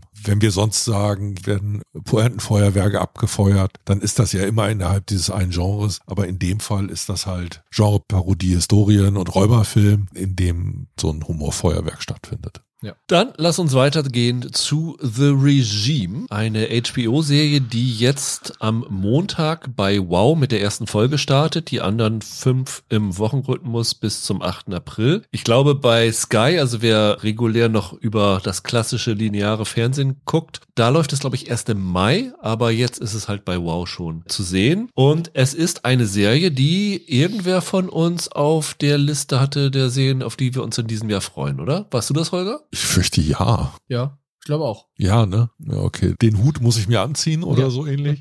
Den Schuh, aber egal. Den Schuh. Stephen Frears, sage ich noch, Stephen Frears hat inszeniert. hat inszeniert und der hat in seiner Filmografie einfach so viele bekannte, gute, große Sachen. Hat er alle Folgen inszeniert? Nee, ne? Nee. Nur die ersten, glaube ich. Showrunner von dem Ganzen ist Will Tracy, der an Succession beteiligt war. Und die Geschichte ist simpel erzählt. Kate Winslet spielt Eleanor Wernham, die Kanzlerin eines autokratischen zentraleuropäischen Staates, wie es im amerikanischen genannt wird. Ich würde es eher osteuropäischen aus deutscher Sicht nennen, die nach dem Tod ihres Vaters, den sie immer noch im Glassarg im Keller liegen hat, die Herrschaft über das Land übernommen hat und ja, das Land mit harter Hand regiert. Die Hand wird noch härter, als sie Corporal Herbert Zubeck zu sich beruft, wird gespielt von Matthias Schönertz. Ein Mann, der dadurch berühmt geworden ist, dass er bei einem Minenaufstand nicht geschlichtet, sondern geschlachtet hat, nämlich er hat die brutal, den brutal niedergeschlagen und sie holt ihn jetzt als Bodyguard erstmal so ein bisschen ins Team, ne? So rechte Hand so ein bisschen. Äh, Luftfeuchtigkeitsbeauftragter. Das stimmt. Genau, das kommt auch noch dazu, weil sie ist hypochondrisch und will immer, dass in ihrem Präsidentenpalast die Luftfeuchtigkeit auf einem bestimmten Level ist und alles Mögliche. Er rennt dann mit dem Messgerät hinter ihr her. Und das Land, das sie regiert, hat ein äh, sehr hohes Kobaltvorkommen, weswegen die Amerikaner geopolitische Interessen daran haben und dann die amerikanische Außenministerin irgendwann einen Besuch macht und dann kommt es nach und nach zu, ja, immer mehr Verwicklungen, Probleme mit den Amerikanern, aber auch Probleme innerhalb des Landes, die so weit führen, dass die Regierungschef, also die Minister von ihr, die bisher zu allem Ja und Amen gesagt haben, überlegen, ob es nicht besser wäre, die gute Elena dann doch zu stürzen und das ganze Land umzustrukturieren. Viel mehr inhaltlich muss man nicht über die Serie sagen. Es ist so ein politisches Intrigenspiel, sehr satirisch angehaucht. Genau. Das ist eine Polizsatire. Ja, Kate Winslet ist so ein bisschen das Best-of aller Despoten, die aktuell so rumlaufen. Genau. Es ist schwierig zu sagen, wen genau sie darstellen soll. Ne? Sie Alle hat, so ein bisschen. Sie hat Aktionen, die- so wirken, wie Putin sie macht. Äh, das mit dem Vater im äh, Glassack ist so ein bisschen Kim Jong unmäßig. Ja, beziehungsweise die politische Beziehung, die sie zu ihrem Vater sozusagen hat, hat ja auch was von Marine Le Pen. Also das steckt da ja auch mit drinne bei ihr. Ihre Frisur ist die von Julia Timoschenko, die sie manchmal da benutzt. Und man kann natürlich auch sagen, da ist viel von Trump drinne. Also die Tatsache, dass, sagen wir mal so, seine schlimmsten Tendenzen ein bisschen eingefangen werden, dadurch, dass die Berater noch ein bisschen Kontrolle darüber haben, kann man so ein bisschen Trumphaft sehen. Also man findet alles, was man da äh, reinlesen will in dieser Serie. Was für mich auch ein Problem ist, muss ich sagen. Also können wir gleich in die Kritik einsteigen, weil wir haben alle Folgen ge- geschaut, muss man dazu sagen. Ich habe mich, nachdem ich die Serie durchgeschaut habe, gefragt, was ist die Schlagrichtung dieser Serie? Was will sie mir eigentlich sagen? Was will sie kritisieren? Was will sie ansprechen? Und bin da jetzt auch ein, zwei Wochen, nachdem ich es geschaut habe, nicht schlauer draus geworden. Habt ihr da eine Antwort drauf? Zumindest keine gute. Also das ist ja Politik als Operette. Autokratische Führer über ihre eigenen Schwächen inszenieren. Das ist ja das, was im Mittelpunkt steht. Und für mich scheitert das, weil ich finde, du darfst das nicht mit einer Frau besetzen. Mir sind für diese Art von Staat, der dort gezeichnet wird, für diese Art von Machtverständnis, für diese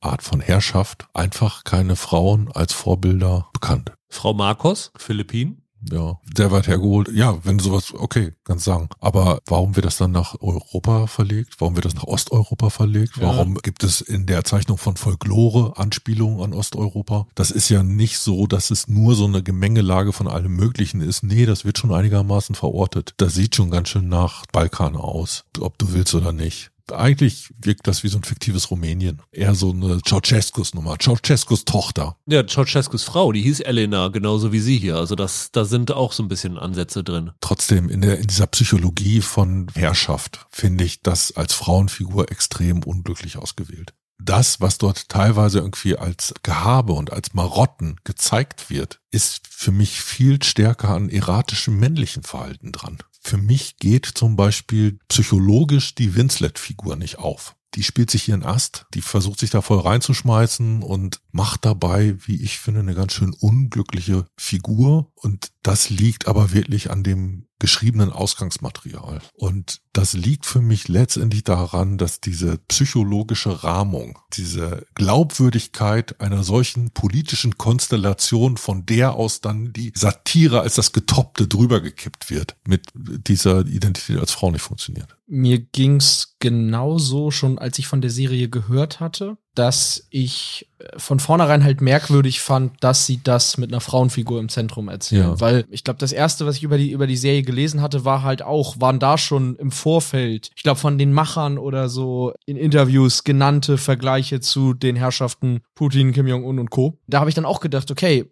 Kate Winslet ist ja, hat ja mit Kim Jong-un, Wladimir Putin und Trump zumindest eine Sache schon mal nicht gemeint, nämlich das Geschlecht in dem Fall. Von daher ein bisschen merkwürdig. Ich finde aber generell kann man über die Serie sagen, als Satire funktioniert die für mich nicht wirklich. Ich habe das mehr als eine Farce wahrgenommen, weil die stellen ja keine wirklich klugen Beobachtungen oder so über diesen Politikstrang, über Despoten an, und wissen das dann komödiantisch aufzubereiten, sondern ich habe da mehr das Gefühl gehabt, die haben da ein paar Knallchargen geschrieben, über die man so ein bisschen ablachen kann, aber der satirische Gehalt, also dass da tatsächlich Realpolitik oder so überspitzt wiedergegeben oder persifliert wird, das passiert ja eigentlich fast gar nicht, oder? Nee, die satirische Schärfe hat sich mir hier in dieser Serie auch überhaupt nicht erschlossen. Also ich habe wirklich lange Zeit überlegt, ob man das überhaupt als Satire klassifizieren soll. Also ich glaube, die versteht sich selber als Satire, aber mir ging es auch wie dir. Bei mir ist es nicht als so Satire angekommen. Es gab vielleicht mal so ein paar Momente, wo ich gedacht habe, okay, da geht's jetzt um so ein Imperialismusverständnis, das ich jetzt in dem Fall mit, mit amerikanischer Außenpolitik oder mit chinesischer Außenpolitik oder so verbinden würde. Aber daraus entstehen halt nie kluge Beobachtungen oder so, sondern das sind dann halt Schlagwörter, die natürlich automatisch irgendwie fallen, wenn ich meine Serie in so einem Setting ansiedle. Aber ich weiß nicht, ob das wirklich satirisch ist oder ob das einfach nur eine Komödie über ein paar Idioten ist, doof gesagt. Ich glaube schon, dass es eine Satire sein will. Es gibt aber ein großes Problem dabei. Satiren sind eigentlich nicht psychologisch. In dem Moment, wenn du eigentlich so etwas wie ein Psychogramm der Macht zeichnen willst,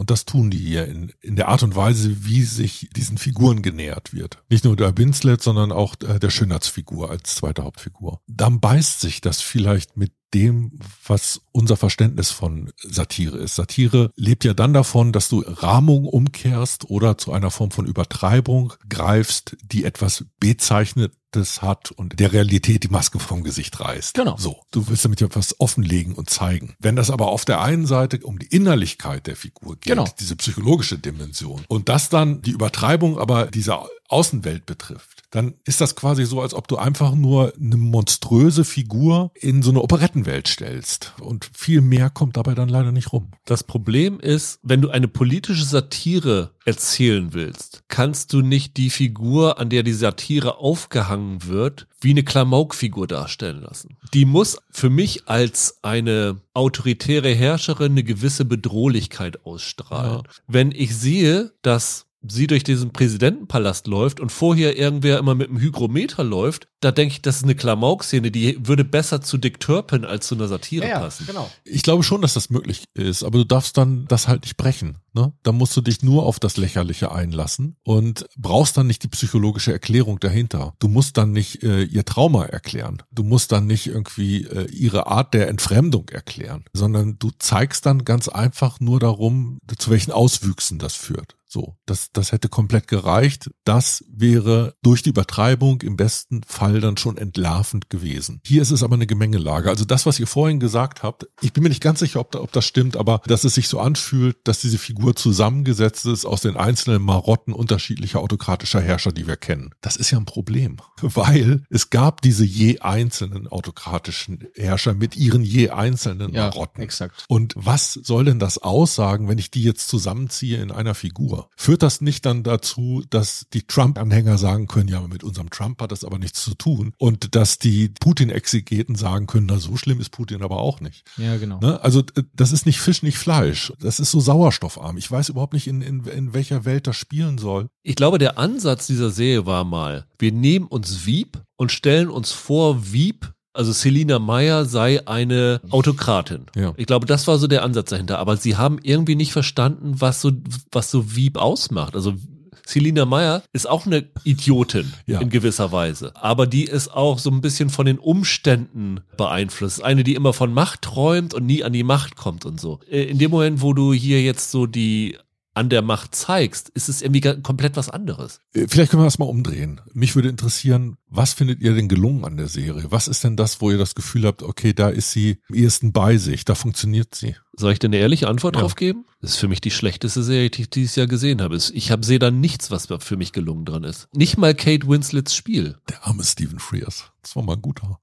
Jetzt du? Plot Twist. Teilweise fand ich sie tatsächlich witzig. Und meistens dann, wenn ich das Gefühl hatte, es ging jetzt nicht darum, die politische Dimension der Figuren zu veralbern, sondern tatsächlich die Menschen, die die da sein sollen. Also Matthias Schönertz zum Beispiel, den fand ich in einigen Szenen oder im Zusammenspiel mit Winslet manchmal wirklich witzig. Da habe ich tatsächlich lachen müssen. Okay. Aber wie gesagt, immer losgelöst von der Dimension, das spielt in der Politwelt. Aber sind die überhaupt irgendwann nicht Politiker? Also die siehst du ja nicht als Privatmensch, außer in, mit den wenigen Momenten, wo sie mit ihrem Ehemann, der wird, ges- wird gespielt von Guillaume Gallienne, der dann ab und zu Sex mit ihr haben will und sie dann mal ja sagt, mal nein sagt. Aber sonst siehst du ja sie nicht so als Privatfigur. Naja, und umgekehrt, die Schönheitsfigur ist ja eigentlich erstmal ein dummer Betonschädel. Ja, genau. Der wird ja eigentlich ohne besondere Skills eingeführt. Das ist ja, ist ja eher so eine, so eine Rasputin-Figur. Das wird ja irgendwann so ein folkloristischer Einflüsterer der Volkesmeinung. Das ist schwierig jetzt in Worte zu fassen. Ich weiß auch, was, was Rüdiger jetzt mit seinem Einwand meint. Aber es gibt Szenen,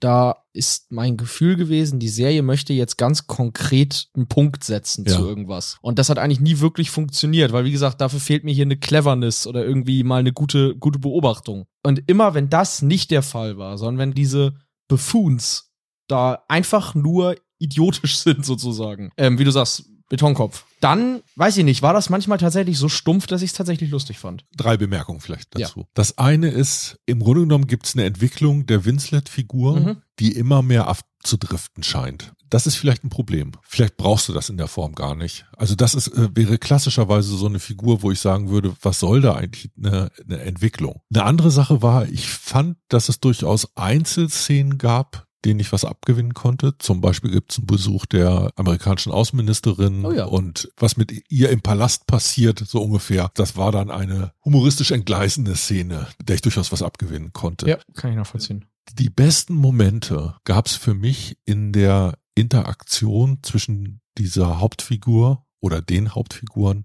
und dem Beraterstab. Es gibt so eine Ministerriege, die zwischendurch tagt. Das ist eigentlich eine wiederkehrende Szene, die wir fünf, sechs, sieben Mal sehen. Darin hat das für mich ganz gut funktioniert, weil das eine interessante Doppelbödigkeit bekommt. In gewisser Art und Weise funktioniert die Ministerriege selber als Vertreter der Zuschauer, die dann irgendwie mitbekommt, welche Machtanwandlung die autokratische Herrscherin da jetzt gerade mal wieder hat und die gleichzeitig versucht in Echtzeit darauf zu reagieren, ohne den Kopf zu verlieren. Buchstäblich den Kopf zu verlieren. Genau, die versuchen die irgendwie einzuhegen, die versuchen ihr nach dem Mund zu reden, versuchen dann manchmal doch die Stimme der Vernunft zu sein oder formulieren das nochmal um, ne? Habe ich das richtig verstanden, so ungefähr? Da lag ein gewisser Witz drin. Der lag für mich deshalb da drin, weil es gibt ja so eine Durchschaubarkeit von Politik, wie die funktioniert, wenn man denkt, okay, du hast da Leute, die gefährliche, irrationale Entscheidungen treffen, die Sonderwege gehen, die sich isolieren, die es irgendwie schaffen, seltsame Moralvorstellungen bis in Kriege hindurchzuboxen. Und wie sieht dieser Apparat da drumherum aus? Die Speichellecker, die Ja-Sager. Ja. Darin steckte für mich so ein Kern, so eine Beobachtung, wo ich das Gefühl hatte, okay, auf der Ebene hätte man was machen können. Da haben sie so einen, so einen ersten Schritt, da steckt vielleicht ein bisschen was drin. Aber das verlassen sie ständig wieder zugunsten von äh, Psychologie und Operette. Deshalb ist das Ganze für mich nicht aufgegangen. Das stimmt, die Szenen haben manchmal einen gewissen Witz. Ich finde aber, die funktionieren vom Gedanken her besser als dann in der Ausführung. Okay. Auch da wieder die Art und Weise, wie die auf sie reagieren. Wie du sagst, teilweise werden Sachen umformuliert in der Hoffnung, dass man sie damit so ein bisschen, ein bisschen runterbringen, ein bisschen bremsen kann. Das ist von der Dynamik witzig. Aber es wäre halt noch viel schöner gewesen, wenn das, worüber sie dann sprechen oder worüber sie verhandeln, irgendeinen doppelten Boden gehabt hätte, wenn da irgendein Bezug zur, zur realen Weltpolitik oder so drin gesteckt hätte. Und ich finde, dadurch ist das dann halt auch wieder nur so halb gelungen. Das ist eine gute Idee, aber dann halt auch nur so halb gar in der Umsetzung. Besonders sie machen ja auch, wie soll man sagen, zu viele Töpfe auf. Du hast sie mit ihrem Hypochonder-Profil, Mhm. dann ist ein großer Teil der Erzählung ja ihre Selbstdarstellung über Medien. Also in dem Fall haben wir auch die singende autokratische Herrscherin Ja. Oh zum ja, ja, ja. Beispiel. Ja, korrekt. Um das nur mal kurz einzuwerfen. Die schlecht singende Herrscherin. Und auch das traut ihr keiner zu sagen. Ja, also selbst im Rahmen des autokratischen Staates wird ja schon immer diskutiert, wie wirkt das? Wie Mhm. können wir das rüberbringen? Genau. Wie müssen wir die Propagandamaschine anwerfen, um es ins gute Licht zu rücken? Alles unbenommen kannst du irgendwie so machen, aber dann konzentrier dich auf einen Aspekt und versuch nicht auf tausend Hochzeiten zu tanzen. Am Ende ist es halbgar. Kann mir einer von euch sagen, was für einen Akzent Kate Winslet in der Serie hat und warum sie ihn mal nicht hat? Ja, ich habe das gelesen. Ich habe es nämlich auch nicht verstanden.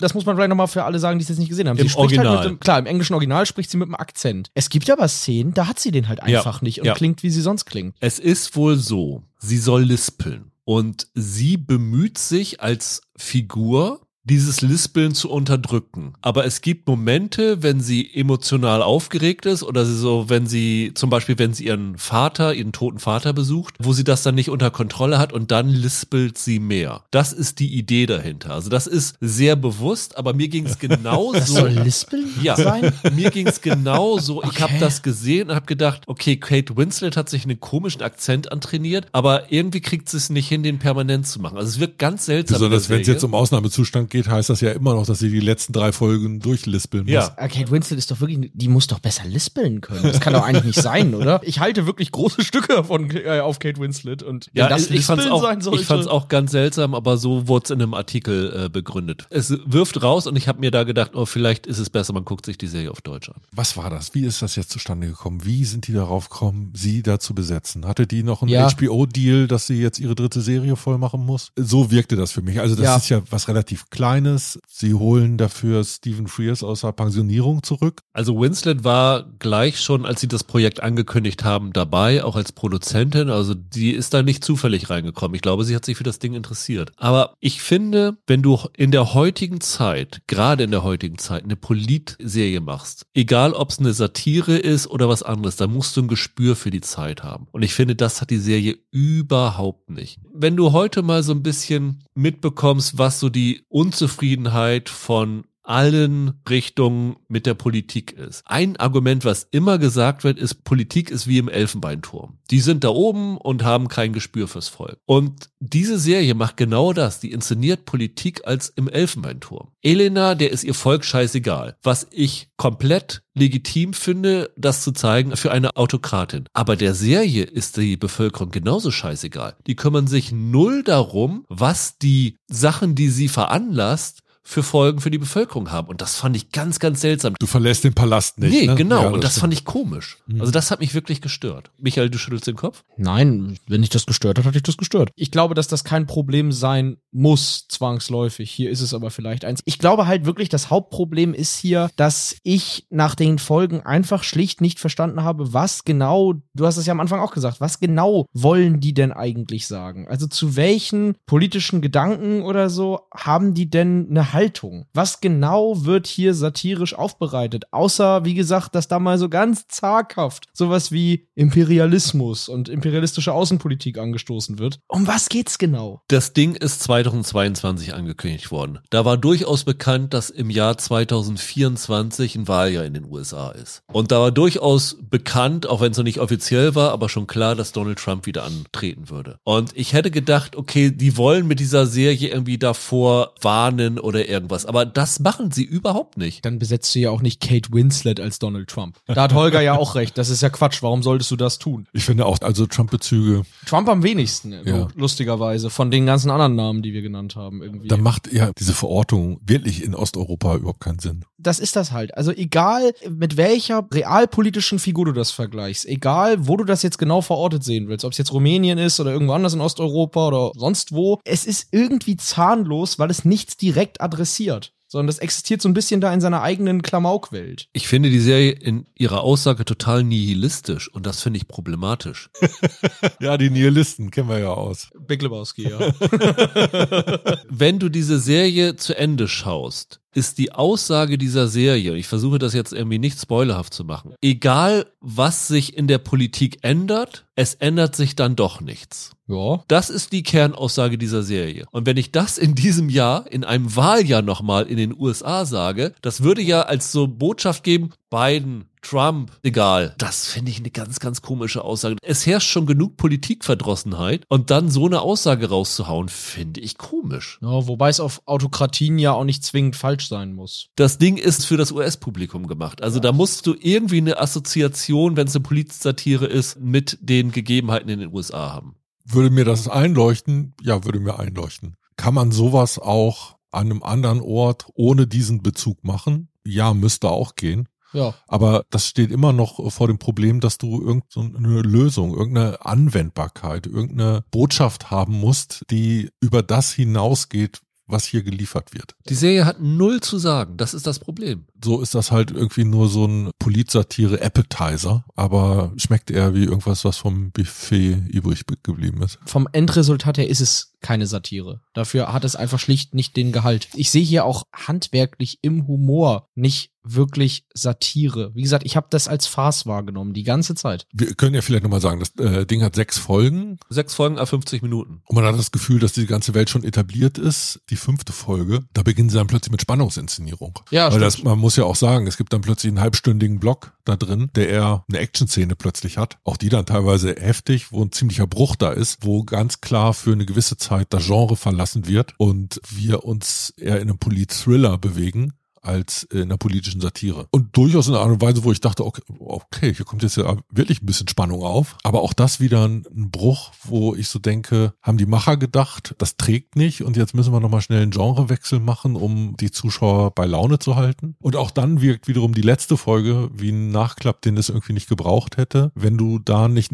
irgendeine Form von Lösung anbietest, die sie halt nicht haben. Ich habe das Gefühl gehabt, der Writers Room hat irgendwie so eine Lostrommel wie bei 6 aus 49 gehabt. Da haben sie die ganzen Machenschaften von Autokraten reingeworfen und haben sich immer eine Kugel rausgezogen. Ach komm mal, das lass uns noch mal da einbauen. Eine Sache kann ich sagen, wir haben ja oft das Gefühl, dass es manchmal Filme gibt, die man lieber als Serie gesehen hätte. Hier ist es für mich eine Miniserie, die ich lieber als Film gesehen hätte. Und das wäre einer, der hätte auch keine 90 Minuten gebraucht, weil alles, was wir mir zeigen, hätte ich früher schon kapiert. Da hätten sie einen schönen, kleinen, knackigen 80 Minuten Film draus zusammenschneiden können mit den witzigsten Szenen. Und das wäre dann okay gewesen als Netflix-Eigenproduktion oder so. Aber hier verliert das irgendwie äh, Form und Bestimmung. Dann hätte ich mich weniger geärgert, weil es nicht so viel verschwendete Zeit gewesen wäre. Aber besser gefunden hätte ich es auch auf 80 Minuten nicht. Also ich konnte aus dieser Serie überhaupt nichts rausholen. Das ist für mich das größte Ärgernis, was ich seit langem gesehen habe. Ihr seid da wirklich noch euphorisch gegenüber meiner Empfindung für diese Serie. Äh, ich habe ja am Anfang gesagt, es gibt heute zwei Serien, über die wir meinungsstark äh, uns äußern können. Und The Regime und Shogun sind für mich so weit am anderen Rand des Spektrums, das kann man gar nicht mehr zusammenbringen. Ich glaube, du brauchst so ein Safe Word, wie du hier wieder rauskommst. Du sagst jetzt schön die ganze Zeit vor dich her, Shogun, Shogun, Shogun.